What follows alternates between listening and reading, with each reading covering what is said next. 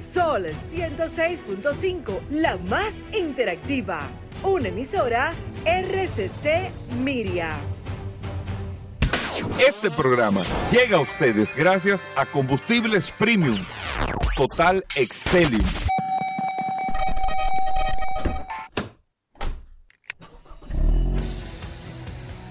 Bienvenidos al programa número uno de movilidad en la República Dominicana. Vehículos en la radio. Bien amigos y bienvenidos a Vehículos en la Radio, señores. Arrancamos esta semana y cerramos esta semana, el mes de noviembre, y ya definitivamente entramos al último mes de este año 2023. Gracias a todos por la sintonía, por estar compartiendo con nosotros hasta la una de la tarde aquí en Sol 106.5 para toda la República Dominicana y a través de todas las plataformas.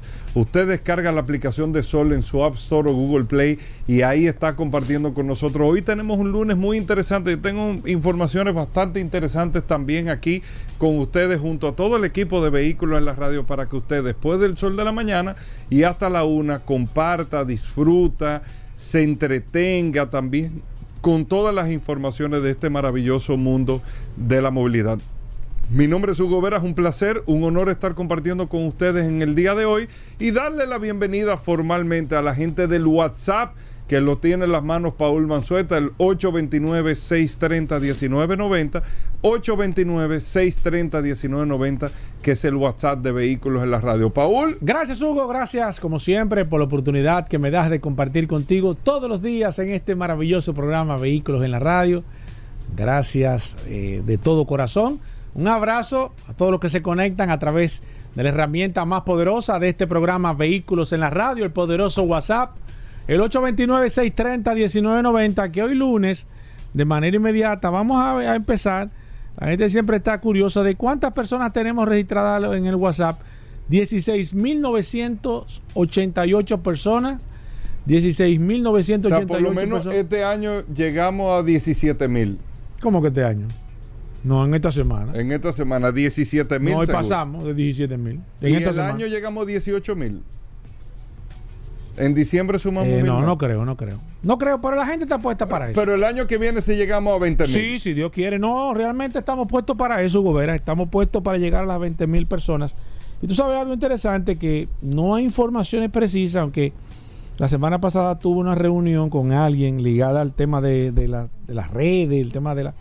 Y me estuvo comentando cuando hablamos del WhatsApp, me dijo que él no conocía ningún WhatsApp de ninguna empresa, y ellos manejan varias compañías y demás, que tuviese tantas personas de manera registradas. Y que interactúan. que era una herramienta sumamente poderosa que nosotros teníamos en las manos. Yo le dije que esta herramienta no era de nosotros, sino que era de todas las personas que están a través de este WhatsApp hoy lunes. Gracias, señores. Vamos eh, con un programa sumamente interesante, lleno de noticias, información. Yo quiero empezar ya. Novedades, curiosidades, tenemos gastronomía, tenemos el sancocho. Vamos a hablar del sancocho, vamos a hablar de todo. En el... Tenemos muchas noticias. Mire, eh, ahora cerrando el año, Interbrand, que todos los años hace su evaluación sobre las marcas globales, y nosotros vamos a hablar de la industria automotriz, incluso Vamos a mencionar todas las marcas de la industria automotriz que están en el top 100 de, en el mundo entero. Todas las marcas del mundo, Interbrand hace su evaluación. Y esta evaluación la hace en tres aspectos para que ustedes entiendan. El desempeño económico de la marca, el nivel de, ese es para mí el más importante, el nivel de influencia que tiene la marca en sus consumidores, que eso es lo que le da al final eh, ¿cómo se llama esto? La fidelidad. fidelidad. Eso es fidelidad. Eso es un tema es que usted tenga una marca, usted le está yendo bien este año, pero que esa fidelidad es como el país. O sea, turísticamente hablando, nosotros somos un destino interesante, importante, atractivo, pero ustedes saben que tiene la República Dominicana, que la gente repite. Como la longaniza, como dice. La gente repite y eso es fidelidad. ¿Cómo longaniza está ahora? No, no, no. Yo lo digo así porque la gente repite reitero, Interbrand hace esta evaluación. Esto es para ayudarle estos resultados. El desempeño económico, el nivel de influencia que tiene la marca en sus consumidores y tercero, la proyección que por desarrollo y o productos puede tener esa marca para temas de un mejor desempeño económico en los próximos años. Entonces, esos tres, esos tres aspectos, Interbrand lo estudia cada año, los estudia, lo evalúa, evalúa el desempeño, evalúa los resultados, evalúa los productos, evalúa el comportamiento, el crecimiento que puede tener y hace un ranking de cuáles son las 100 marcas más importantes y o más valiosas del mundo, donde la industria automotriz tiene una participación importante en esas 100 marcas, pero hay sorpresas entre esas 100 marcas, incluso en, en, el top 10 de estas 100 marcas.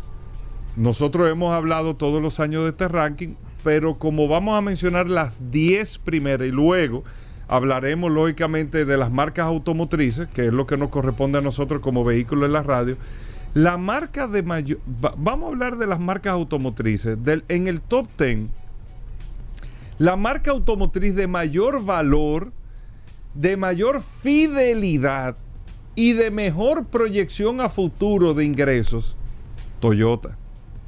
Toyota es la marca número uno en el mundo actualmente, dicho por Interbrand, en el área automotriz y la sexta marca de mayor valor a nivel global. Si nos vamos, repito, solamente a la industria automotriz es la número uno. Si nos vamos a nivel global, es la sexta marca del mundo. El valor de Toyota es de 64.504 millones de dólares. Creció un 8% en este año 2023 y se posiciona como la sexta marca a nivel global y la primera número uno.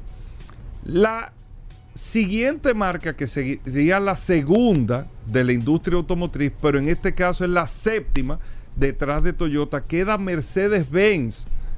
Mercedes-Benz queda en una sexta, sexta posición valiendo 61.414 millones de dólares y con un crecimiento en este año de un 9%. Es la séptima a nivel global, pero la segunda como industria automotriz. Y en la posición número 10 a nivel global, que sería la tercera en la industria automotriz, es BMW. BMW que tiene un valor de 51.157 millones de dólares, tuvo un incremento este año de un 10%, se coloca como la tercera marca de mayor valor dentro de la industria automotriz, pero la décima marca en el top 10, la décima marca a nivel global de todas las marcas que hay. Todo esto se los digo porque para hablarle de las marcas globales y ustedes puedan, amigos oyentes, tener un, un parámetro de lo que estamos hablando. La marca de mayor valor en el mundo, Apple. Apple es la marca de... ¿Cuánto vale Apple? Le dije que Toyota valía 64.504 millones de dólares. Apple, ¿ustedes saben cuál es el valor de Apple? La verdad, Paul, que eso es increíble. ¿eh? Tecnología, hermano. Tecnología. Bueno, las cinco primeras marcas y después va Toyota son de tecnología. Tecnología pura. O sea, mira, tú que estás mencionando la palabra tecnología, yo viendo, las cinco marcas de mayor valor en el mundo son tecnológicas. Y después va Toyota. La marca de mayor valor en el mundo, Apple, 502 mil, 502 mil 680 millones de dólares. Oiga, Toyota vale 64 mil millones. Apple, 502 mil 680 millones de dólares. Es la marca número uno en el mundo en términos de valor, de lo que incide en sus consumidores y de las proyecciones a futuro económicas que tiene. Apple es la marca número uno. Número dos, esta es tecnología, pero me sorprendió digo me sorprendió porque tal vez una eh, uno no lo toca tanto. Yo que no soy tan tecnológico no lo toco tanto, pero es Microsoft, la segunda marca. Eh, Microsoft vale 316.659 millones de dólares. Tercer lugar, Amazon, Paul. Cuarto lugar, Google. Google tiene un valor de 260.260 millones de dólares. Quinto lugar, Samsung, Oigan bien, las primeras cinco marcas, Apple, Microsoft, Amazon, Google y Samsung. Luego sigue Toyota como sexto lugar. Séptimo lugar, Mercedes-Benz. Octavo lugar, Coca-Cola. Coca-Cola tiene un valor de 58 mil 46 millones de dólares como marca. Noveno lugar, Nike. Y el décimo lugar, BMW. Esas son las marcas que tienen mayor valor en el mundo. Si usted se pregunta cuáles son las marcas del mundo que más valor tienen, Apple, Microsoft, Amazon, Google, Samsung, Toyota, Mercedes, Coca-Cola, Nike y BMW. Esas son las 10 marcas que mayor valor tienen en el mundo. Luego le sigue eh, la posición número 11, McDonald's, y la posición número 12, Tesla. Que Tesla vendría siendo la cuarta marca. Me sorprendió Tesla porque Tesla tenía un mejor posicionamiento el año pasado. Tesla estaba dentro del top 10, ahora está en la posición número 12. Tesla tiene un valor de 49.913, eh, 37 millones de dólares, pero bueno, está ahí en la número 12.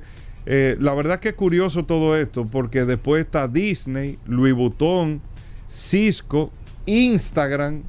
Instagram es la marca de eh, la- eh, tiene la posición número 16 a nivel global. Eh, Instagram, de, Instagram, ¿sabe cuánto vale Instagram? 39.342 millones de dólares que la compró Facebook, ¿no fue? Sí, claro. El de Mark Zuckerberg. Y, y Y Facebook WhatsApp la compró también. en mil y pico. Y de- WhatsApp también es de Mark Zuckerberg. Ah, WhatsApp también es de Facebook. Sí, sí. Él tiene ese, ese- Pero Instagram vale más que Facebook. tiene un negocito ahí. Instagram vale más que Y Facebook. YouTube también. Tiene No, YouTube no es de él, no. YouTube no es de él. No, no es de él. Yo creo que no. Creo que no, no sé. Yo creo que lo había comprado. YouTube creo que es de Google. Ah. YouTube es de Google, exacto. Ah, Que cuando te mandan notificaciones te las mandan por Google también. De, de- de- digo, de YouTube te las mandan ah. del Ah, Gmail y eso. del. Esa gente tiene un negocio Después. Adobe, que es el, eh, el tecnológico también. IBM, Oracle y SAP. Eh, SAP, SAP, que también es tecnología. todo. La- Todo es tecnología. Después la posición 21 es que está Facebook. O sea, Instagram superó Facebook en términos de valor. Oye, tú estás muy interesado. ¿Tú quieres que lo lea todito? Bueno, para que ustedes bueno, sepan, la bueno. marca de mayor valor. Está bueno. Facebook, Facebook está en la 21, después Chanel, Hermes, Intel, YouTube está en la posición número 25, JP Morgan, 26, Honda está en la posición 27, que se convertiría en la quinta de mayor valor eh, eh, de la industria automotriz, pero a nivel global es la número 27, American Express, IKEA. Bueno, este, es que si me pongo a, a, a mencionarle toda la marca vamos a durar mucho tiempo. Vámonos, vamos concentrarnos en el tema de la industria automotriz. Le dije, Toyota es la marca de mayor valor en el mundo, posición número uno, industria automotriz. Número dos, Mercedes-Benz. Número tres, BMW. En el cuarto lugar está Tesla. Luego en el quinto lugar está Honda, que se posiciona eh, a nivel global en la, en la número 27. Eh, en sexto lugar está Hyundai, que es la número 32 a nivel global. En séptimo lugar está Audi, que es la 45 a nivel global. En octavo lugar, eh, lugar está Porsche, que es la 47 a nivel global. En noveno lugar está Volkswagen, que es la marca número 50 a nivel global, y Ford en el décimo lugar, que es la marca 51. Luego están en el top 100, está Nissan, que podemos decir que es la onceava marca de mayor valor en el mundo, y la número 63 a nivel global. Ferrari es la marca, eh, la doceava marca de mayor valor en el mundo y en la posición número 70 a nivel global. Y Kia, que estaría en la posición número 13 eh, como marca automotriz y está en la posición 88 del ranking global. De las 100 marcas del mundo, de las 100 marcas de mayor valor en el mundo, 13 pertenecen a la industria automotriz. Toyota, Mercedes-Benz, BMW, Tesla, Honda, Hyundai, Audi, Porsche, Volkswagen, Ford, Nissan, Ferrari y Kia. Esas son las marcas de la industria automotriz que más valor tienen en el mundo y que se posicionan en el top 100 de todo el mundo. Así que bueno, muchas informaciones. Yo sabía que le iba a gustar este dato. Así arrancamos este lunes. Vamos a hacer una pausa. A Paul que se prepare porque Hey, tiene que ver no, con qué va a salir ahora. Muy buena y tenemos muchas cosas interesantes. No se muevan. Ya estamos de vuelta. Vehículos en la radio. Bueno, de vuelta en Vehículos en la Radio, señoras. Agradecerle a todos la sintonía. Aquí está nada más y nada menos. Iba a decir el curioso, pero no. Ay, Hugo, ay, no, lo Hugo. que pasa es que yo he arrancado Hugo, muy fuerte Dios el programa mío, de esta semana. Entonces está Paul. Ay, mi Primero, Paul, madrecita. el, el saludo a la gente del WhatsApp. Y que el que se quiere inscribir en el WhatsApp, ¿qué es lo que tiene que hacer? Paul? Simplemente nos envía su nombre y apellido, automáticamente nosotros lo o grabamos. sea, escribe. por un tema, claro, por un tema simplemente de saber quiénes, quiénes son los que están. Eh, no es lo mismo usted tener una cantidad de teléfonos, porque esa es la pregunta que nos hacen. Pero usted tiene el nombre, nombre y apellido de todas las personas, entonces es más fácil uno poder tener una inter- inter- interacción con una persona que realmente uno sepa. Eh, nos envía su nombre, nos pone ahí, hola, yo soy fulano, me quiero agregar o agréguenme lo que sea, y automáticamente ahí usted está perteneciendo a este maravilloso grupo, a este maravilloso WhatsApp. Se hace llamar la inteligencia artificial de este programa Vehículos en la Radio, el 829-630-1990. Así mismo, bueno, Paul, ¿qué tenemos para hoy? Mira, Paul, tú sabes eh? que, que hay muchas cosas interesantes, Hugo Vera, y, y- y estuve realmente pensando lo, lo que hablamos el, el viernes con Irving, y hoy que sale una noticia que pone cada día uno No, la a verdad pensar. que Irving, te, excúsame, pero Irving no sacó Sí, el, aire el viernes. No, y ayer, y, y- y los oyentes de este programa dijo, bueno, ha sido el mejor segmento de Irving del año completo. Yo creo que sí. La El del viernes pasado fue. Muy bueno. Mira, y esa pregunta, si tú comprarías un Tesla de gasolina. Mira, pone a uno realmente a pensar. Me pasé el- fin de semana completo pensando eso. Mira, Carlos Tavares, que es el CEO de Estelantis, que usted dirá que es latino, realmente eh, tiene origen brasileño, es una persona joven, pero que ha hecho la carrera completa en, en- en en parte de la marca, trabajó en Fiat, ha trabajado y es el CEO de, de, de, de Estelantis, que para que ustedes sepan, es, es una de, la- de, la- de las marcas, aunque ya no se considera, y es importante esto, no, no se considera una marca norteamericana, Estelantis. No, porque Estelantis ya se- es, es un grupo Ya- automotriz que tiene Europa. Claro, pero ya se considera más europeo que norteamericano. De hecho, Digo, cuando... eh, Paul, pero, o sea, tiene sus marcas americanas. Sí, claro, pero no se considera un grupo americano. Anteriormente sí, porque anteriormente estaba solo cuando era eh, Chrysler, pero ya no se considera, ya lo fue, fue sacado cuando se mencionan los grupos y los orígenes o de dónde son. Por ejemplo, cuando se eh, eh, lo de Corea, pues este está Hyundai. En la India tenemos Tata, tenemos, tú me entiendes, cuando menciona Estados Unidos no menciona Stellantis, sino que menciona Stellantis en el grupo donde están euro- los europeos, Porsche, Volkswagen, eh, Audi, eh, todas las marcas que están ahí en, en- en Europa. Entonces ahí cae Stellantis. Sin embargo, en el grupo donde caen los norteamericanos, ahora han incluido como una tercera marca a Tesla. Tesla que la tenían un poco aislada, no se mencionaba cuando se mencionaban los fabricantes norteamericanos, Es aunque verdad, es un- como que no. aunque es un, un fabricante netamente norteamericano, nació en Norteamérica eh, de manera particular, eh, ahora se está incluyendo como el tercer grupo norteamericano. Está Ford, está General Motors y Tesla. Son, son el grupo que pertenecen a, a- Norteamérica, Estados Unidos. Stellantis ya pasó al, grupo eh, de Europa. Está considerado un grupo porque la mayoría de las marcas que tiene son europeas. Entonces mayoría evidentemente gana en este caso. Pues Carlos, Carlos Tavares acaba de dar unas declaraciones. A mí me gusta escuchar eh, las declaraciones de los CEO cuando habla el de Toyota, eh, cuando habla eh, Carlos Tavares, que ha sido una persona que siempre ha estado en contra, claro está, del tema de los vehículos eléctricos. Y él ha dado unas declaraciones bastante interesantes. Primero, habla sobre una, una supuesta escasez que viene.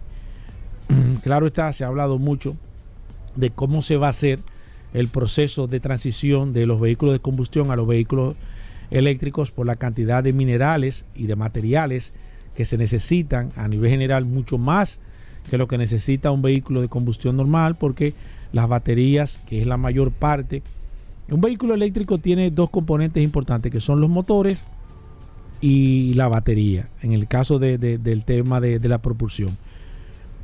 Y las baterías, evidentemente, ellos acaban de decir que están aparentemente, eh, de acuerdo a como estuve viendo, hablando de una escasez que viene de batería, de que cómo se va a hacer el mundo cuando llegue esa escasez, que este proceso de transición. Y la verdad es que creo que ellos, más que todo, y con este tipo de declaraciones, eh, veo que están un poco, hasta cierto punto, lo veo un poco rezagado en el tema de las decisiones. Ellos dicen, o él dice de manera particular, que hay alguien que quiere destruir a la industria automotriz, que ese proceso de transición que se ha hecho forzado, que se ha hecho a la mala, que no se ha incluido, no se le ha preguntado a la industria automotriz, que si están preparados, que si ellos están de acuerdo con el cambio a la electromovilidad, que, que realmente es imposible para ellos poder hacer ese proceso de transición tan rápido como le está pidiendo el mundo y que lamentablemente la tendencia que ellos tienen hacia futuro es que pierdan parte de su patrimonio, de su capital, de su fortaleza a nivel general, algo que nosotros estamos viendo hace muchísimo tiempo y que cada día sale mucho más en evidencia ese proceso. Es tanto así que él habla de personas que están manejando, eh, yo no lo dudaría a nivel general, pero él siendo un CEO, creo que, que, que son palabras mayores cuando tú estás tratando de justificar quizás el, el, debacle que tú tienes o la situación que tú estás pasando a nivel general, eh, decir que hay manos que están manejando la industria para que ellos eh, eh, pasen a una mejor vida o para que desaparezcan a través del tiempo, la veo quizás un poco... quizás como teoría de conspiración más de teoría de conspiración porque yo creo que más que todo es que el modelo de negocio a ellos, y yo siempre lo he dicho aquí, no le conviene el modelo de negocio a ellos. Porque el modelo de negocio en el vehículo eléctrico, el, el, principal enemigo para el vehículo eléctrico es el propio fabricante. Cuando tú comienzas a fabricar un vehículo y comienzas a perderle dinero, entonces tú estás diciendo yo no voy a fabricar esto para perderle dinero, porque no tiene sentido yo hacer un proceso de transición cuando yo tengo una línea ya de, de producto, de ensamblaje, que tengo 100 años ganando dinero, voy a hacer un proceso de transición a un vehículo eléctrico donde primero yo no le gano dinero al vehículo porque le pierdo dinero. Y así es, por cada vehículo que ellos venden le pierden dinero porque el costo de producirlo es mucho más caro que lo que lo están vendiendo y lo tienen que vender así porque el mercado es que le está dictaminando el precio. Y segundo, tú tienes, un que desmontar una cantidad impresionante de tu estructura de negocio que tú no sabes cómo la va a hacer porque tú no tienes la forma de hacerlo, porque tú no naciste, tú no eres nativo con esta situación. Entonces, la verdad es que estamos viendo una disminución a largo plazo y ellos lo que simplemente lo que están buscando es chivo expiatorio, diciendo nosotros no podemos, eh, no se va a hacer, hay alguien que está conspirando.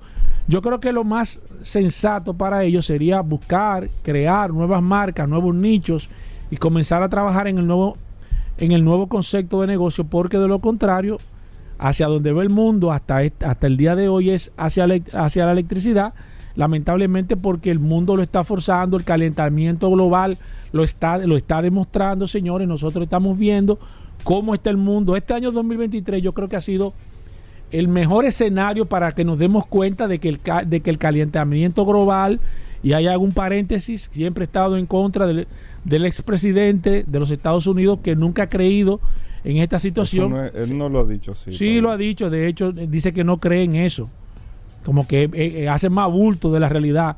Y yo creo que esto ha sido una demostración, lo que ha sucedido aquí en la República Dominicana y en el mundo completo ha sido una demostración de que sí, de que el calentamiento global es una realidad y que tenemos que estar, todos los recursos de nosotros del mundo debe de estar enfocado a eso. Porque si no tenemos la naturaleza en equilibrio, lamentablemente nosotros no vamos a poder vivir tranquilos. Tenemos que vivir en armonía con la naturaleza. Entonces, ese proceso de transición que los automóviles son parte de la culpabilidad por el monóxido de carbono que despiden, lamentablemente no se le puede dar más larga a esta situación. Entonces tenemos que poner en un lado o es la industria automotriz o es el mundo o es la vida del ser humano o es el tema del calentamiento global y es lamentable que las automotrices y mira yo creo que lo, peor eh, que, puede, que le puede pasar a las marcas es resistirse como lo han como lo han hecho hasta este momento el proceso no no no lo han hecho pero se resistieron, tomaron mucho tiempo, pero ya Bueno. hay que reconocer que todas las marcas de la industria están ya en otra dinámica. Pero no creen, Hugo Veras.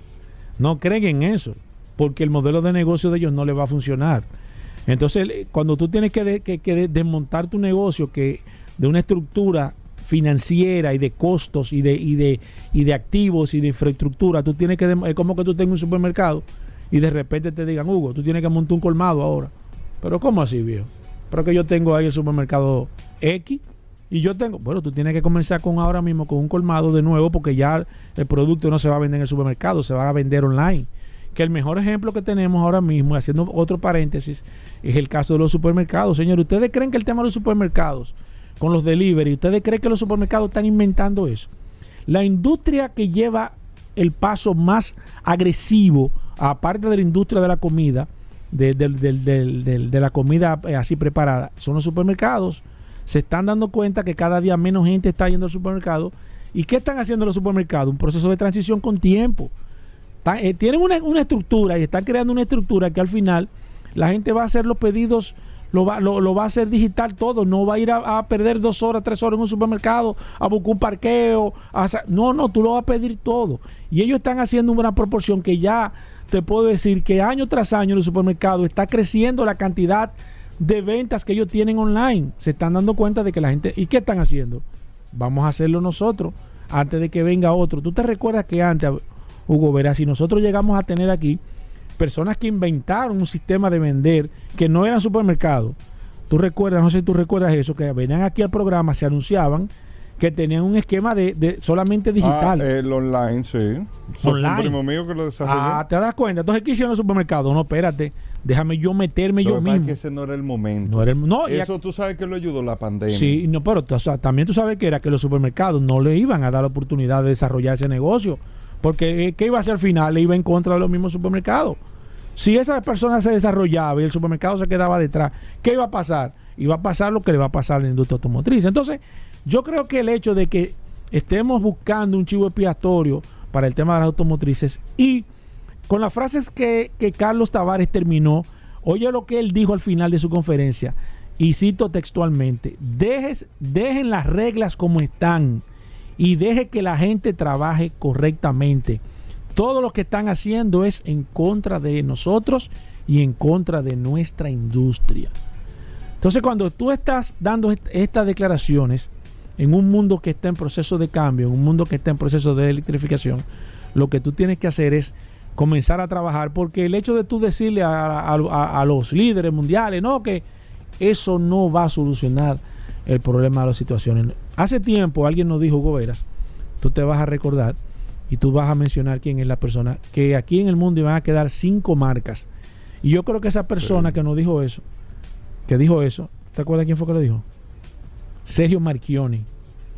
Que lo dijo y, y le- y todo el mundo le cayó encima a ese Que era el tipo CEO de Fiat. que era el CEO de FIA. Pero ¿qué pasa? Que el tipo dijo eso en un momento que la gente no entendió que No, era y lo todo que el mundo se puso como una Todo el cacata. mundo, pero este hombre está loco, ¿qué es lo que está diciendo? Sergio Marchioni dijo que iban a quedar cinco marcas. Y yo creo que cuando él habló de esas cinco marcas, incluía el tema de la combustión. Y yo creo que sí. Al final van a quedar pocas marcas. Siempre he dicho que Toyota es una de las marcas que hay que sacarle la comida aparte. Toyota es una de las marcas, señores. Ustedes ven la trayectoria de Toyota, de cómo se mueve la empresa, de los modelos. Fíjense lo que ha hecho con el Toyota, en el Toyota Cross, cómo ha hecho con el, con el, con el Yaris, cómo ha manejado la estructura. Toyota es una compañía, una empresa que se mueve muy rápido, cambia rápido. Ellos han estado con resistencias al tema de la, de la electrificación a nivel general, pero yo sé que ellos lo van a lograr. Y si hay una marca que va a pasar este filtro, porque esto es un filtro, esto es como la materia en la universidad, que son filtros. Este es un filtro que va a pasar donde se van a quedar muchas materias, pero el hecho de resistirse a ello no le va a, no le va a garantizar su permanencia en el tiempo. Y creo que estas declaraciones de Carlos Tavares demuestra la desesperación que tienen las automotrices, porque al final, Hugo La Veras, palabra no es desesperación, Paul. Sí, yo sino- creo que yo creo que ellos están desesperados porque yo decir que hay manos ocultas que están Sí, yo pero creo- eso no yo es creo que- yo creo- yo sino creo- es una industria muy grande Sí, pero- pero en ya- un proceso de transformación, Sí, es mucha que- incertidumbre. es que el mundo está pidiendo eso, Gobera. Yo no te puedo decir Sí, que hay unas manos que están. No, no, hermano. Es que cuando tú estás viendo la cantidad de agua y el calor que hizo este año, es, es que no es que estamos, no es que estamos, no es un fantasma. es que estamos viendo cambios climáticos y eso hay que regularlo. Y los automóviles están dentro de la industria que más contamina el mundo, entonces no te puedes resistir a esa situación. Eso va a venir, quiéralo tú, no quieras.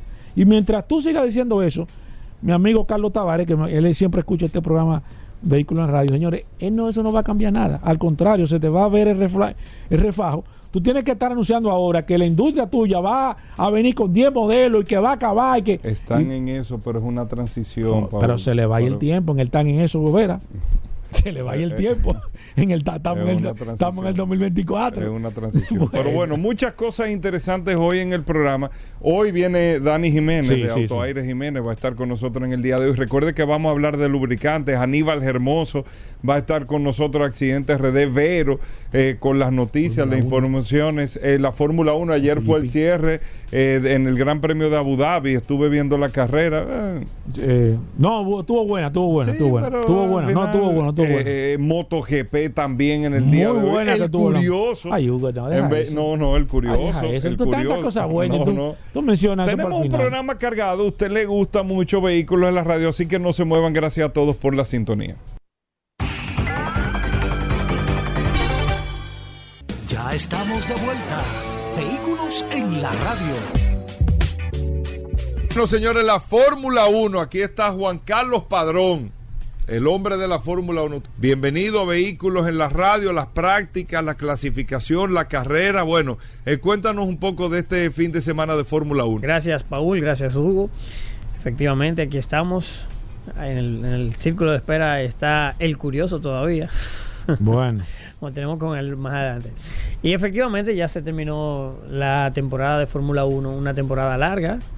De, de la más larga, no creo que no había habido una temporada yo creo más que larga. la, que, la, que la Fórmula 1 de manera independiente no perdió tanto interés. No obstante, Padrón, tú me corregirás, ya estaba todo definido de primer lugar. Sin embargo, se mantuvo el interés por los otros lugares. Claro, porque la, la Fórmula 1 en la temporada 2023 tuvo un dominio extremadamente aplastante, aplastante, insultante en algunos casos de Red Bull y Max Verstappen. ¿Se va a mantener eso así para el 23 año que viene? señores, termina la temporada 2023.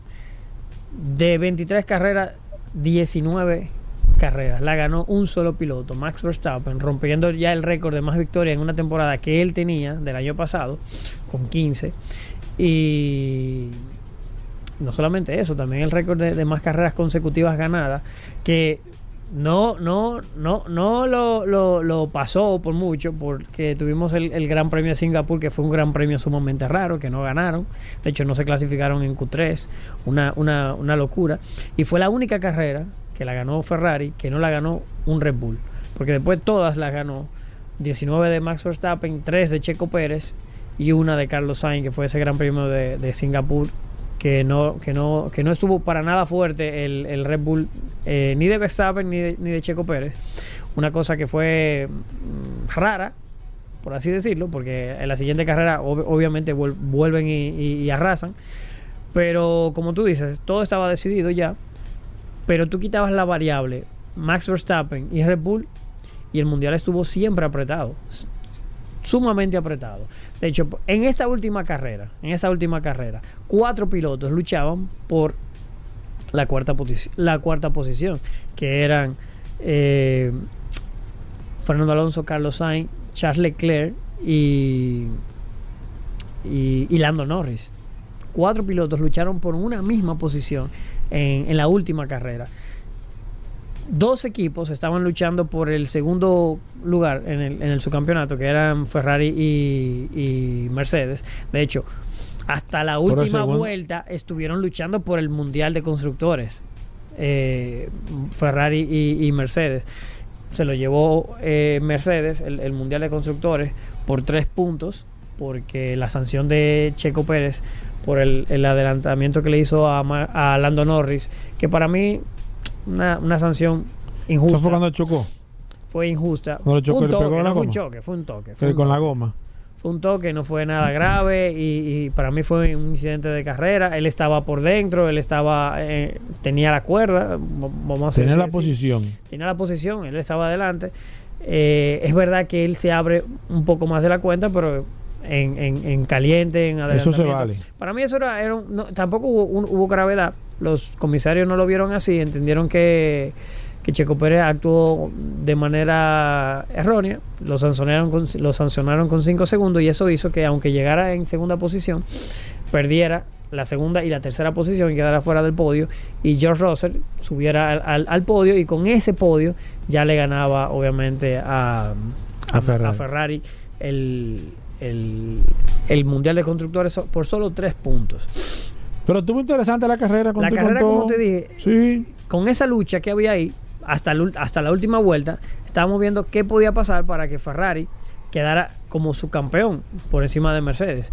Y Charles Leclerc, que iba de segundo, hizo sus cálculos en, en- en- en el monoplaza y dijo, bueno, si yo dejo que me adelante Checo Pérez y atraso lo más que yo pueda a Russell para que Checo Pérez le saque los 5 segundos, eh, con eso hago que ganemos el, el- el- el subcampeonato. Sí. Y por poco lo logra, por poco lo logra. Hizo que Checo Pérez le, le adelantara, ralentizó un poquito y Checo Pérez le faltó un segundo para, para sacar la distancia de los cinco puntos, para, para no caer por debajo de, de Russell y casi casi que lo logra. O sea, hay que, hay que quitarse el sombrero. Para mí fue una gran carrera que hizo Charles Leclerc. Para mí fue el piloto del día. Eh, y, y eso, y eso, para y eso ti, habla- ¿cuál fue el piloto del día? Para, Eso habla Para muy la Fórmula bien. 1, no para ti. para la Fórmula 1, el piloto del día fue Yuki Tsunoda, porque Hey, duro, hizo una muy buena duro. carrera Yuki Tsunoda con el Alfa Tauri. Creo que es la primera vez que el piloto del día. Estaba Yuki hasta, Tsunoda- hasta en primer lugar, llegó hasta. Sí, llegó a liderar Sí, la carrera. sí, correcto. Ah, pues sí, ¿Tú la sí. viste la carrera? Me Oh, sorprende. pero Oh, pero oh, oh, acá, oh. hermano. ¿Qué tú te crees? ¿Te, te, enganchó Yo te- Netflix o te yo- enganché yo? Dime. No, yo estoy ¿Te enganché chequeando. Estoy chequeando a yo? ver si tú vas a decir las cosas como son. Yo estoy aquí chequeando. Ah, pues me alegra que sigas viendo la carrera porque ya va- va- van varias carreras que, que la ves y, y eso me, me, me, me dice que la, la Fórmula 1 te está, te le está estoy dando seguimiento, le dando seguimiento. Pues sí, Yuki Tsunoda fue el piloto del día y... el fiasco del año, ¿quién? Eh, Alonso. No, mira, eh, para mí no, no ha habido fiasco porque yo te Pues hubiera dicho... arrancaron, no, arrancaron, a arrancaron de que con posibilidades A principio de temporada yo hacerle te hubiera dicho que el fiasco para mí era McLaren, porque McLaren estaba literalmente a principio de temporada eran el último monoplaza y terminaron siendo el segundo monoplaza. Eso es en- dentro Pero de ese una no es el misma- fiasco, de- esa es la sorpresa del año. Por eso te estoy diciendo que para mí hubiera sido el fiasco McLaren. Pero como han terminado la temporada, las últimas carreras, para mí eso es un resurgimiento increíble. Lo mismo con Aston Martin, que es verdad que ellos perdieron fuelle en la carrera de desarrollo y pasaron de ser el segundo monoplaza detrás de Red Bull a estar detrás de Mercedes, de Ferrari y de McLaren. Pero en las últimas carreras, en algunas carreras estuvieron delante de Ferrari, en otras estuvieron delante de, de- O sea, de que Mercedes mejoraron. otra vez. O sea que es lo que te decía, el mundial estuvo, para mí el mundial, Bien tú quitabas la, la- la- la- la variable Red Bull y, y Checo Pérez, eh, y Max Verstappen, y el mundial estuvo algunas carreras McLaren, algunas carreras Aston Martin, algunas carreras Mercedes, otras carreras Ferrari. El mundial estuvo bastante, eh, para mí estuvo no solamente entretenido, estuvo muy Bueno. interesante. Y esperemos que el, el año que viene, esos mismos equipos, Claro. Ferrari, McLaren, eh, Mercedes y Aston Martin, que tienen la- los cuatro equipos tienen la capacidad de estar al nivel de, de Red Bull. Ojalá que sí, quiera Dios que sí, que, Bueno. que, eh, cuando empiece esta temporada en marzo podamos ver los equipos eh, más cerca y que estén luchando desde la primera carrera, eh, todos, por, ojalá que, que- que- que veamos lo que vimos en el 2012, que en las primeras cinco carreras tuvimos cinco eh, victorias, eh, cinco, cinco pilotos con victorias diferentes, lo cual Bueno. habla muy bien de la Fórmula 1, esperemos que así sea. Yo espero que, creo que va a ser así. Creo Lo que, va vamos a ser hacer, así. lo que vamos a hacer es que eh, antes de que finalice el año, eh, eh, para que vuelvas y hablemos de lo de- del, del año 2023 completo, de lo que sucedió el año, tu análisis de manera general a todo a todo el, Mira, para, la para los que no lo saben, de- el, de el- Fórmula el- el 1. Mundial terminó con los primeros cuatro lugares. Eh, Red Bull terminó como equipo con 860 puntos. Mercedes y Ferrari, que fueron segundo y tercero, ambos con 409 y 406 puntos. No suman los puntos que, que sumó Red Bull. Algo nunca visto. O sea, un dominio aplastante, nunca visto. Yo creo que Red Bull ha hecho historia.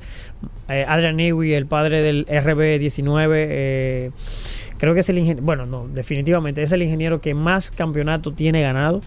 Tiene los campeonatos de Max Verstappen, tiene los, los campeonatos ganados de, de Sebastian Vettel y los de eh, Michael Schumacher en Benetton. Por si no lo Bueno. sabías.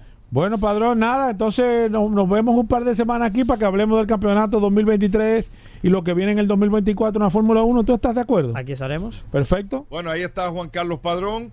Agradecidísimos, Paul. Vamos a hacer una breve pausa. Venimos en un momento. Ya estamos de vuelta. Vehículos en la radio.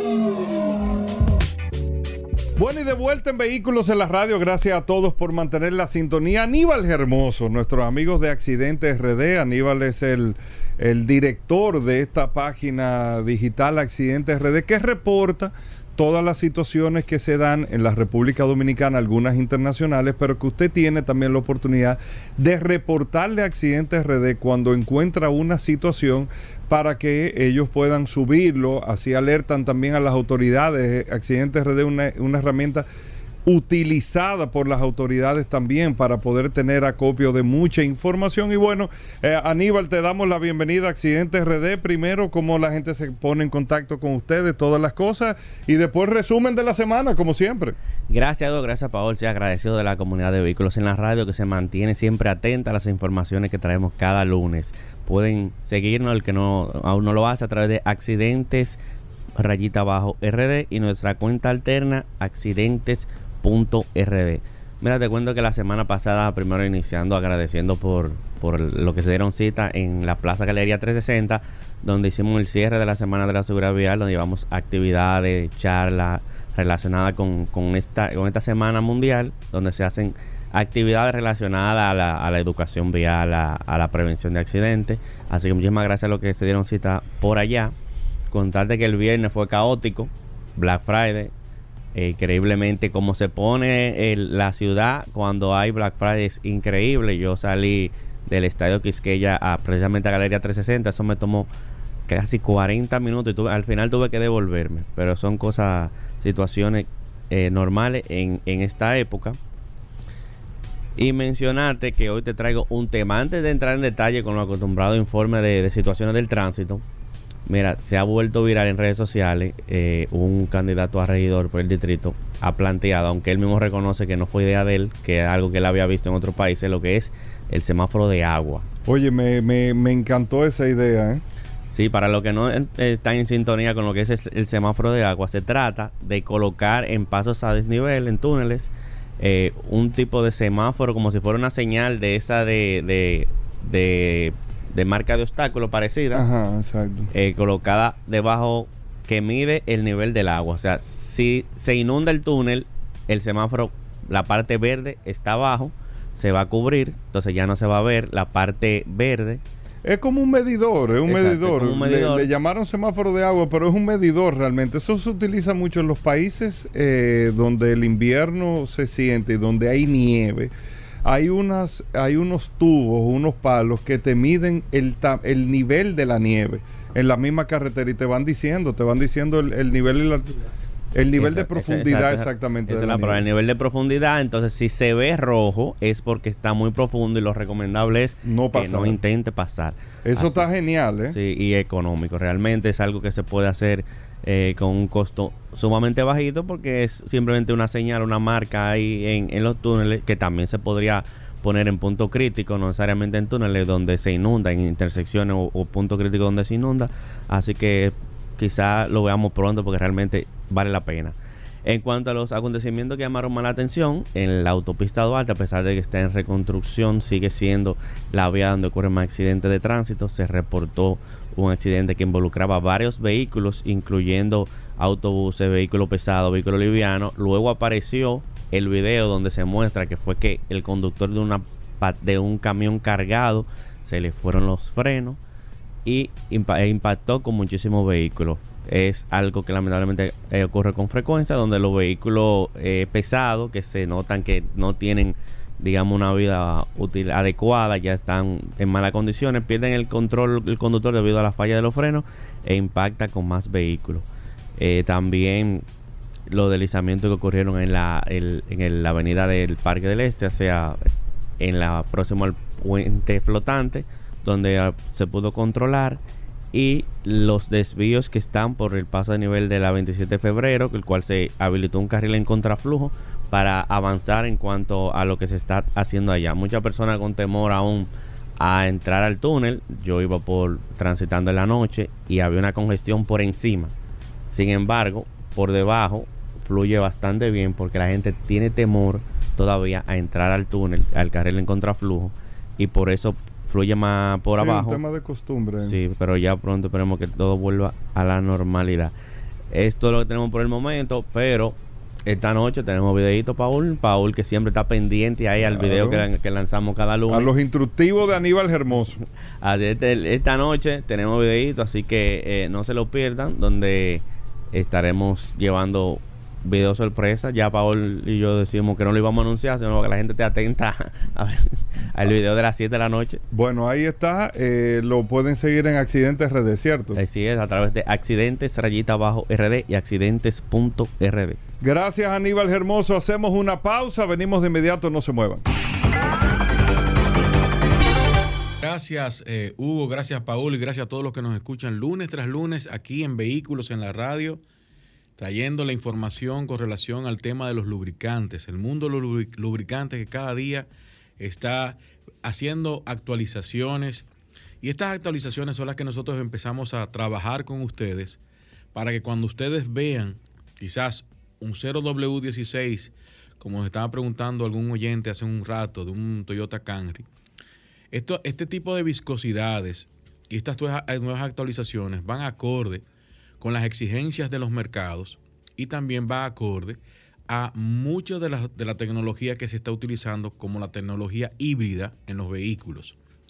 ¿Qué es esto, la tecnología híbrida? Es una tecnología, no es nueva, es una tecnología que ya tiene más de 12 años, poquito más quizás, y está llevando a que los vehículos cada vez sean más pequeños, pero cada vez con mayor, mayor caballaje y exijan un lubricante que tenga alta resistencia a las temperaturas, al cizallamiento, a la fricción, a la cantidad de RPM o las revoluciones por minuto que tenga un vehículo. Por eso es que la tecnología de 100% sintética a partir del 2010 ha venido exigiendo a los fabricantes de motor y a los lubricantes que tengan la mayor capacidad de detergencia, la mayor capacidad de resistencia, tengan también la capacidad de poder eh, trabajar en altas temperaturas. ¿Por qué? Porque la temperatura que se regulaba anteriormente en, motor, en motorizaciones del 2000, 90, 80, 70, no son las mismas temperaturas de trabajo que estamos utilizando o estamos viendo en la actualidad. Y es por eso que hay muchas muchos vehículos que están siendo reparados con muy poco kilometraje porque no estamos nosotros, los usuarios, tomando las medidas o los mecánicos a quienes nosotros confiamos nuestro vehículo, no están actualizados y están utilizando quizá tecnologías minerales, quizá tecnologías semisintéticas, cuando el vehículo exige 100% sintética o con actualizaciones muy atrasadas. ¿Por qué? Porque las actualizaciones API, SL, SL y hacia abajo no tienen la capacidad o la detergencia o los aditivos que requieren los motores 2019, 2020, 2021, 2022.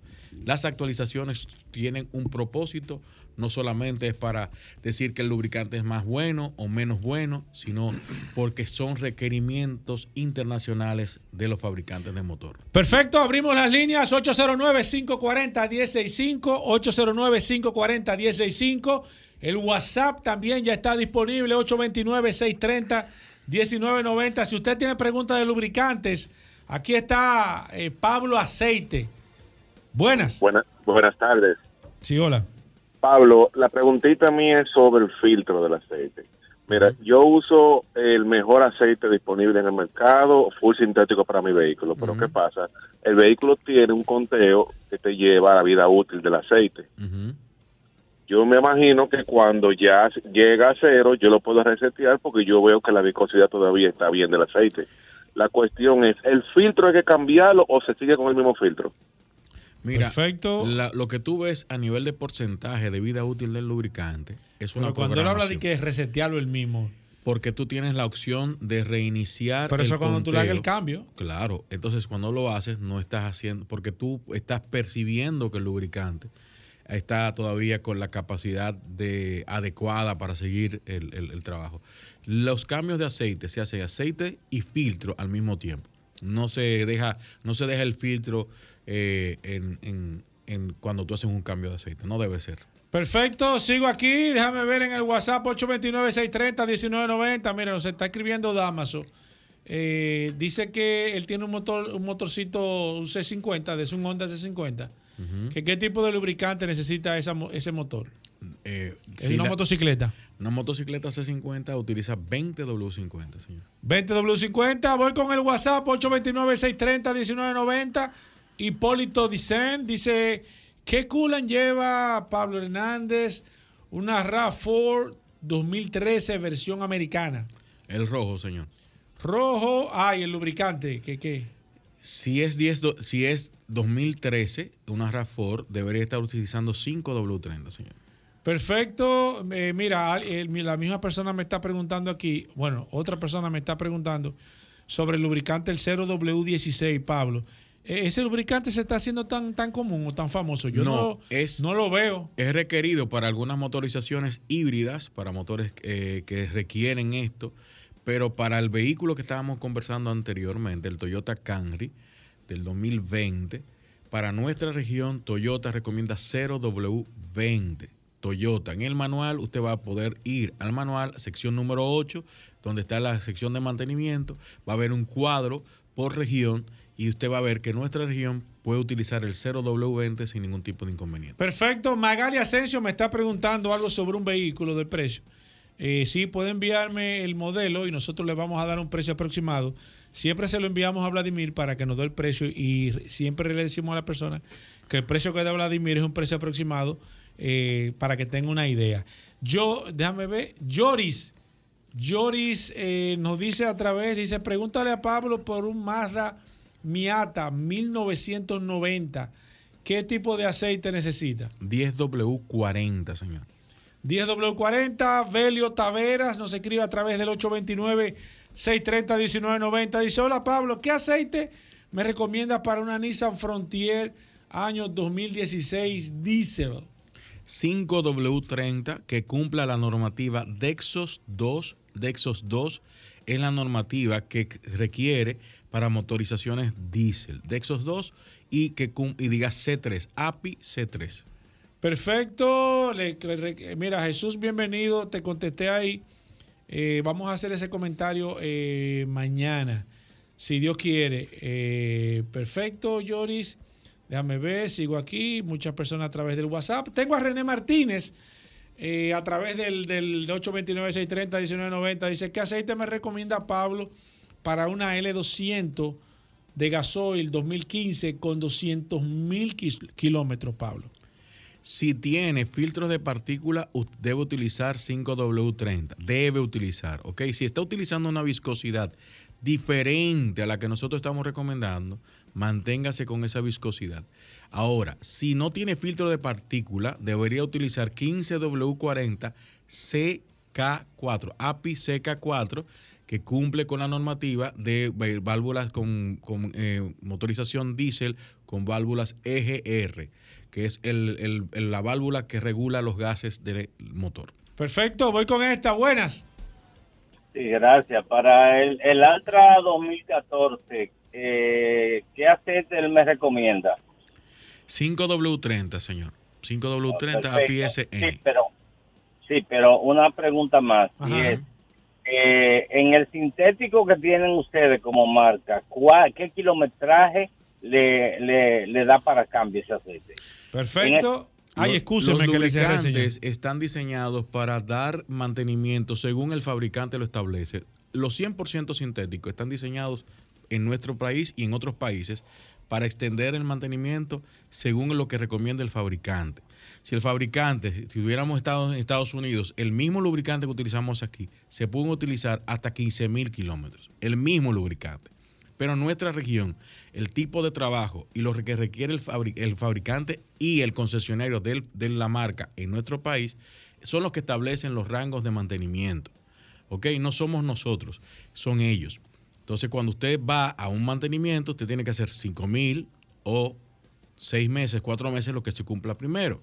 Eso es en el caso de Hyundai. En el caso de otras marcas, se están dando hasta un año de mantenimiento. Otros son cada seis meses. Así, cada fabricante y cada concesionario, dependiendo del modelo y el año, están haciendo los ajustes en la tabla del mantenimiento. Voy con esta, buenas. Se cayó, déjame ver, voy con el WhatsApp, déjame ver, de- voy con esta. Buenas, Sí. adelante. Pregúntale a Pablo qué aceite se le puede echar a una RAP por 2007. 2007 10W30, señor. 10W30 recomienda el experto. Recuérdense que nuestras recomendaciones de viscosidad, cuando estamos hablando, estamos hablando basado en el manual del vehículo. Si usted está utilizando una viscosidad mayor a la que estamos diciendo y ha hecho más de tres o cuatro mantenimientos, manténgase con esa viscosidad, no la baje, porque va a haber un consumo de aceite. Y usted va a decir, no, me dijeron el que no era, no, es el que dice el fabricante. Sigo aquí, Ramón Herrera nos escribe, dice, hola Pablo, tengo un Toyota Corolla 2007, ¿qué aceite eh, me recomiendas? 10W30, señor. Eh, perfecto, ya estás en el WhatsApp, eh, Ramón Herrera, y 10W30. José Mirabal dice, hola, pregunta para Pablo Aceite, ¿es recomendable hacer un flush al motor antes de un cambio? Debe hacer un flush, flush del motor cuando usted va a cambiar de, una viscos- de un tipo de, de marca de, aceite por otra, es muy bueno. Y cuando usted ha recorrido quizás 50 mil kilómetros, es bueno hacer siempre el flush, porque se generan algunos residuos y es importante, pues, dependiendo también el tipo de trabajo que usted haga. ¿Por qué tú dices que es bueno? ¿No se supone que un 5W30, no importa la marca, es el mismo, el mismo lubricante? No, porque el flush lo que va a hacer es simplemente hacer una limpieza de los residuos que se generan in- por la Pero combustión no, no por la compra de la marca, es por- es- ya es por un- No, lo que sucede es que cuando tú cambias de marca, Exacto. la reacción química que tú tienes entre un producto y otro, como son productos diferentes a nivel químico internamente, Mm. tú necesitas limpiar todo residuo de la- del aceite anterior. Es para como que- hacer una transfusión. Correcto. Entonces tú vas a limpiar todo, el- todo eso y vas a poner el nuevo aceite, la nueva marca, para que no tengas ningún tipo de consumo, porque en los primeros dos, dos o tres cambios va a haber un pequeño consumo, porque está limpiando. Entonces, para evitar eso, tú puedes hacer el flush. 809-540-165. Hoy es lunes de lubricantes. Gracias a Lubricantes Petronas. También el WhatsApp disponible, el 829-630-1990. Aquí está Pablo Hernández. Castillo nos escribe aquí. Dice, hola, para una Ford Escape 2017 Turbo. eh, ¿Qué aceite me recomienda? Y el coolant, ¿de qué color debería de ser? Rojo debe de ser rojo y debe utilizar 5W20 o 0W20, señor. Perfecto. Ajá. Ok, eh, me- eh, Marcos, el- el- para tú ver el saldo de, de- de tu paso rápido, la misma, la misma, en el mismo El WhatsApp. mismo WhatsApp lo puede En el mismo WhatsApp lo puedes ver, te da la, la- te da la opción de tú poder eh, ver el, el balance que tú tienes. Voy con esta, buenas. Eh, oye, pero tú me acabas de montar un santo a mí con eso. Este hombre acaba de montar como tres santos ahora mismo. Oye, yo, tengo una Toyota Beat 2012 y eh, siempre lo oigo hablar de que tiene que ser full sintético. Es correcto. Bueno, pues le- casualmente eh, usaba semisintético, ahora uso full sintético. Yo tengo como que me está consumiendo aceite. ¿Y entonces? Pues ¿Qué, supone qué que tiempo hiciste el cambio? ¿En qué tiempo lo hiciste? Eh, hace como, como dos meses. ¿Y has hecho cuánto mantenimiento? Eh, un solo un solo mantenimiento. Es normal, es normal que te consuma un poco. eh, Si, si es más o menos la misma viscosidad en caliente, estamos hablando, si usabas 1030, y ahora estás usando 530, la viscosidad en caliente es la misma. Pero el, el, el, el haber reaccionado contra el, el- el residuo del aceite mineral anterior, tú a ver un poquito de Ese consumo. hombre estaba nervioso, En el Pablo. segundo o no tercer nada. mantenimiento ya tú vas a ver que todo se regulariza. Este hombre, tú estabas, tú estabas nervioso, hermano, ¿verdad? Oh, oh, eh, Oh, pero yo, este estaba hombre- donde, yo estaba donde Jiminián pasándome suero. Gracias por la sintonía, hermano, ¿no? Eso es cierto. Por eso es que hay que escuchar este programa Vehículo en la Radio. Mira, José Peña nos dice aquí que aceite lleva un Corolla del 2021 con 132 mil millas. Oye, pero qué raro ese vehículo con tantas millas. 0W20. Ah, que es un taxi. Que, ah, que lo utiliza como taxi, Pablo. 0W20. ¿Y cada qué tiempo tú le recomiendas cambiar el aceite? Dependiendo de la cantidad de horas que usa el vehículo, yo les recomendaría que lo hiciera una, cada vez una vez al mes, una vez cada un mes y medio. Cada mes y Cada medio, 45 días. Más o menos, dependiendo de las horas que use el vehículo. Voy con esta, buenas. Vehículo de la radio. Adelante, Sí, maestro. Eh, yo tengo una Kia Sorento 2012.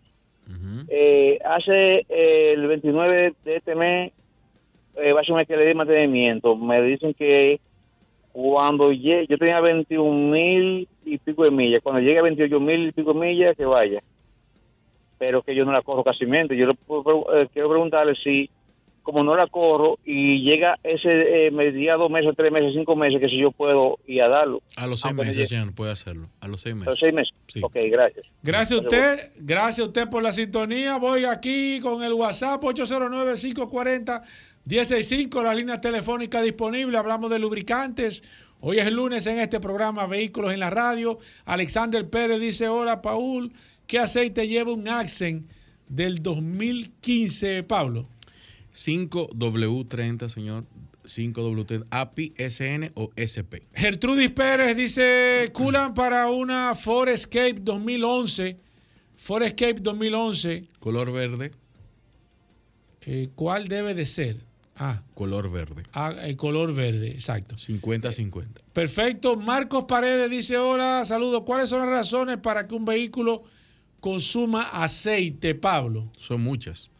Puede ser desgaste, puede ser un alto consumo de combustible, puede haber cambiado una viscosidad menor que la que está La utilizando. temperatura.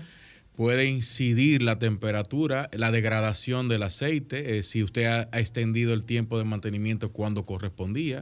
Es decir, puede estar sucio las anillas. Hay muchas cosas por las cuales se puede producir un consumo. Perfecto, voy con esta. Buenas. Hello, Pablo. Sí. Yo quiero saber eh, qué tipo de aceite de vehículo de gasoil se puede usar para gasolina. Todos los aceites dis para diésel pueden utilizarse para gasolina, la gran mayoría. Ahora bien, tú no vas a conseguir una viscosidad 0W20 que es para vehículos de gasolina, en algunos casos de gasoil. Hay muy pocos 0W20 que cumplan con las dos normativas. Yo- Pero, Perfecto. No, no, tiene otra pregunta. Ajá, adelante. Pero se puede usar ¿Se puede usar en qué vehículo, señor? ¿Cuál es el...? en el, en el de gasolina. Yo tengo un Chevrolet Impala ¿Tú tienes un Chevrolet de qué año? 2005, 2005. Ok, tú puedes utilizar un, un aceite que es para diésel en el vehículo, de gasolina Ajá. en ese vehículo. Puedo usarlo. Sí se puede. Perfecto. Gracias. Gracias. a usted. Voy con la próxima. Buenas. Sí, buena, buena. Eh, yo tengo una, una, una Ford Raptor del 2011. ¿Qué aceite lleva? Una Oye, Ford una Raptor. Raptor, una camioneta, una F-150 Raptor.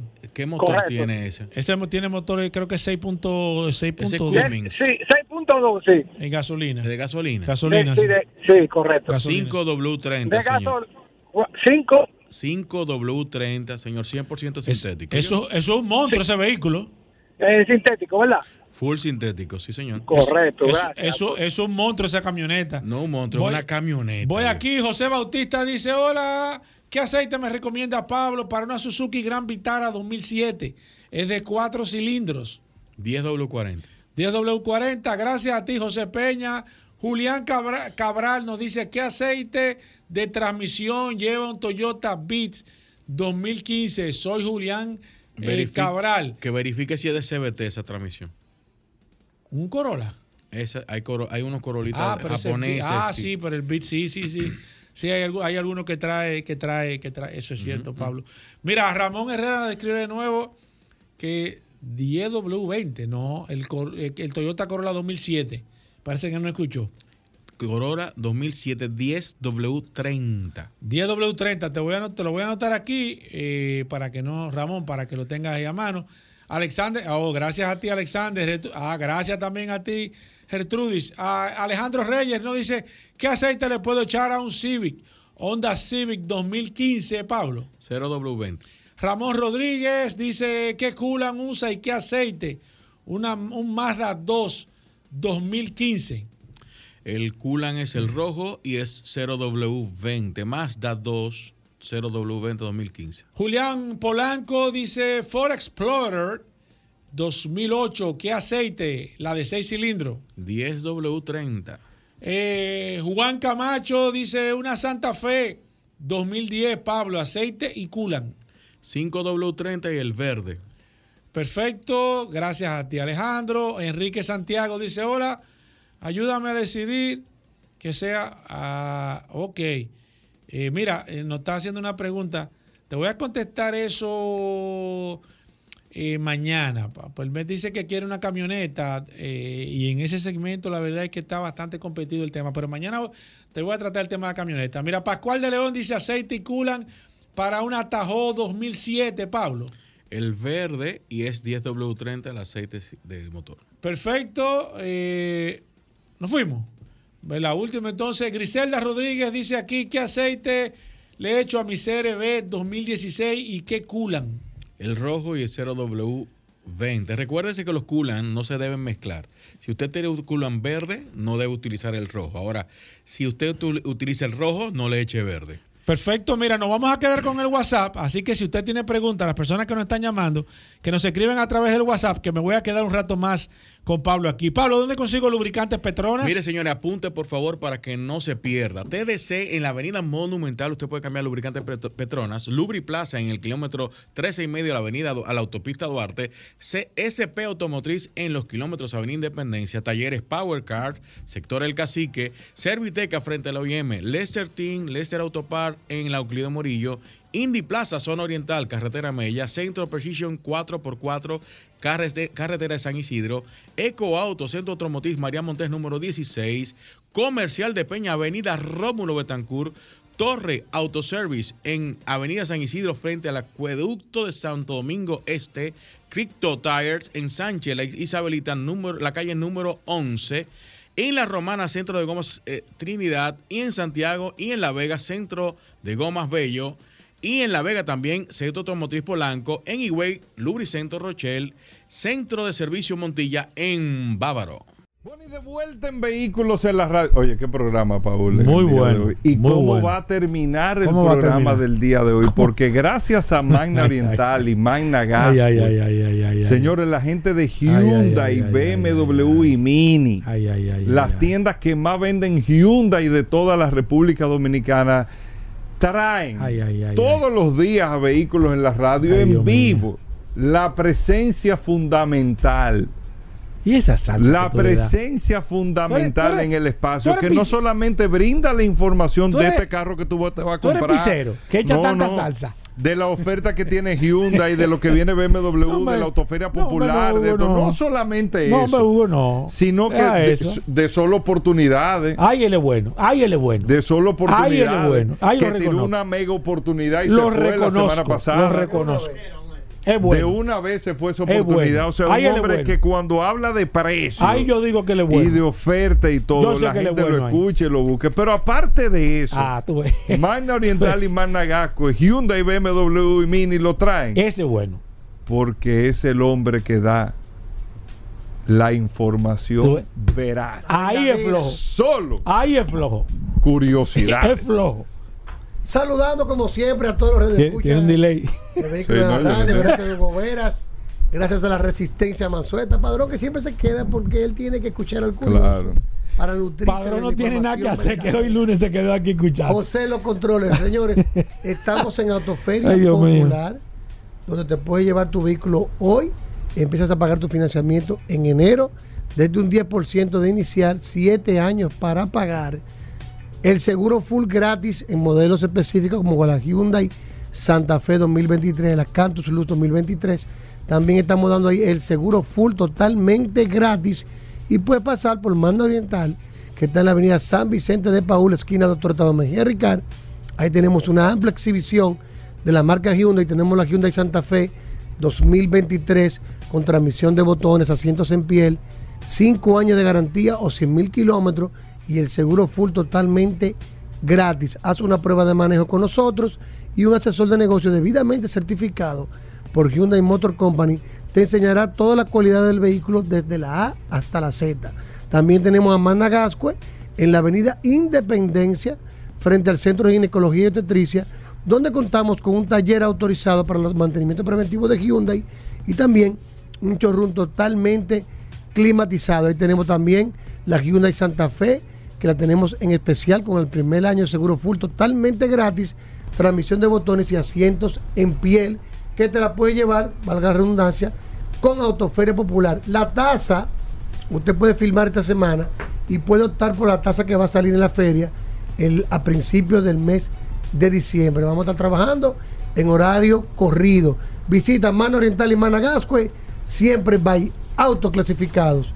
809 224 2002 809 224 2002 y síguenos en las redes arroba Mano Oriental arroba autoclasificados RD. Ahí está, ahí está Rodolfo. Bueno, y este fin de semana Hugo. a la gente que esté pendiente, ¿no es verdad? Claro. ¿Qué? Hay inventario. Tenemos inventario disponible. Si tiene un vehículo usado, te lo tasamos, te lo recibimos. Si tiene una deuda, la saldamos. Y vamos a tener la mejor tasa de financiamiento que estamos muy, muy seguros que Autoferia Popular va a ser el año con broche de oro. Eso Bueno. dicen, sí, hay el mucha momento de adquirir tu vehículo, Hyundai, BMW y Mini es ahora. Con Está pendiente a lo que saque el popular. Autoferia Popular. Bueno, Exactamente, hay que estar pendiente con lo que saque el popular. Pues bueno, Hugo. teniendo esta Hugo, información, ¿tú, tú escuchaste lo que le iba a decir. nosotros vamos de inmediato. Porque él con- llegó aquí preguntando que, que si tenían algo. No, no. Yo digo, ¿pero algo de qué? Solo curiosidades. Ay, Dios mío. Bienvenido, ¿Tú sabes, Rodolfo. Vera, que estaba Ay, Dios mío, ay, con unos amigos este fin de semana. Ay, ay, ay. Cambia El eso. mes de diciembre. de- Cambia, cambia ese speech. noviembre. Casi lo mismo. Cambia ese speech. tertulia, Ya está en diciembre. Sí, sí, sí. Di que juca. ¿Cómo? Junta. Junta, Ah, junta. no, no, ten no, cuidado, eso es Ey, cuidado. Ten cuidado. ey, no, no, no. eso- Vamos, Rodolfo, por Dios. Y estaba viendo algo que realizó Mercedes-Benz en el año Se 1980 asustó, sí. cuando sacó su modelo, el 190E, que es el famoso Baby Benz. ¿Te recuerdas que fue que Mercedes-Benz sí. tuvo un gran auge? Sí. ¿Qué hizo? Bueno. Mercedes-Benz decidió hacer una prueba con tres de sus vehículos, con ciertas modificaciones pequeñas, y lo llevaron al circuito de Nardo, Italia. Duraron ocho días. ¿Cuál fue la prueba? Recorrer 50 mil kilómetros sin parar a tope de velocidad. Agarraron los tres vehículos, seis pilotos en el circuito de Nardo, Italia, a 240 y pico, 240 kilómetros por hora promedio, sin detener el vehículo, se paraban cada dos horas y media, cambiaban el piloto, repostaban combustible y cada 8 mil kilómetros hacían una parada larga con de 5 minutos, donde incluía el cambio de aceite y filtro y los neumáticos.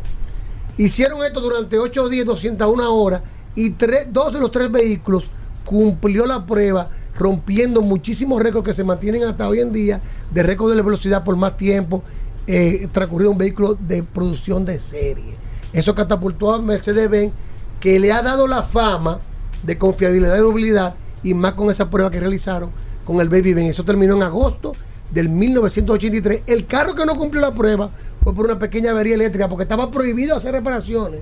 Oigan bien, Era el carro 50 mil kilómetros a tope de velocidad. A 250 kilómetros por hora. Todo el no tiempo. podían bajar de 240 todo el tiempo. Eso no lo sabía nadie.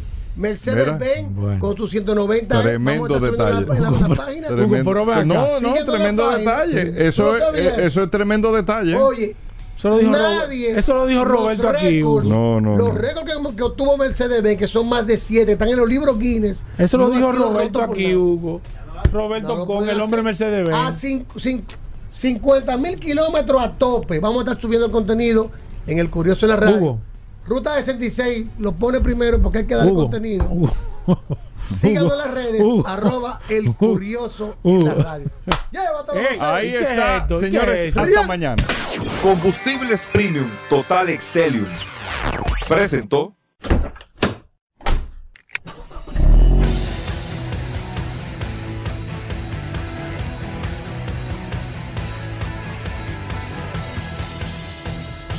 Vehículos en la radio.